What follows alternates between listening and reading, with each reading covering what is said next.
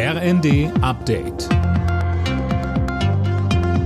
Stündlich neu. Auf den Punkt informiert. Ich bin Finn Riebesell. Guten Tag.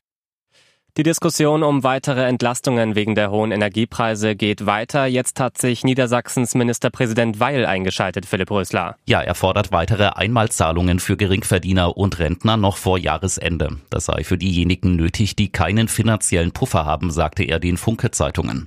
Die Chefin der SPD-Bundestagsfraktion Katja Mass sieht das ähnlich. Sie fordert in der Bild gezielte Hilfen für Menschen mit kleineren und mittleren Einkommen sowie Rentner. Die FDP bremst dagegen. Die finanziellen Spielräume sind begrenzt, so Fraktionschef Dürr in der neuen Osnabrücker Zeitung.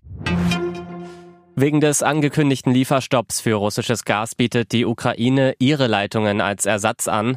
Russland lehnt das aber offenbar ab.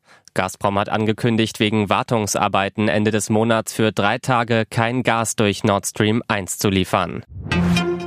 Was das Einkaufen angeht, verlieren die Innenstädte weiter an Attraktivität. Das geht aus der aktuellen Deutschlandstudie Innenstadt hervor, berichtet der Spiegel. Mehr von Lisa Schwarzkopf. Bei den jüngeren Leuten finden nur noch 40 Prozent der Befragten bis 30 Jahre, dass die Innenstadt ein attraktiver Einkaufsort ist. Aber auch bei den Älteren sind die Werte abgerutscht. Insgesamt gibt fast ein Drittel an, künftig weniger zum Shoppen in die City gehen zu wollen. Über 40 Prozent sogar überhaupt nicht mehr. Als Gründe werden etwa zu kurze Öffnungszeiten oder fehlende Toiletten in den Innenstädten genannt. Überflutete Straßen, vollgelaufene Keller und kleinere Flüsse, die über die Ufer getreten sind.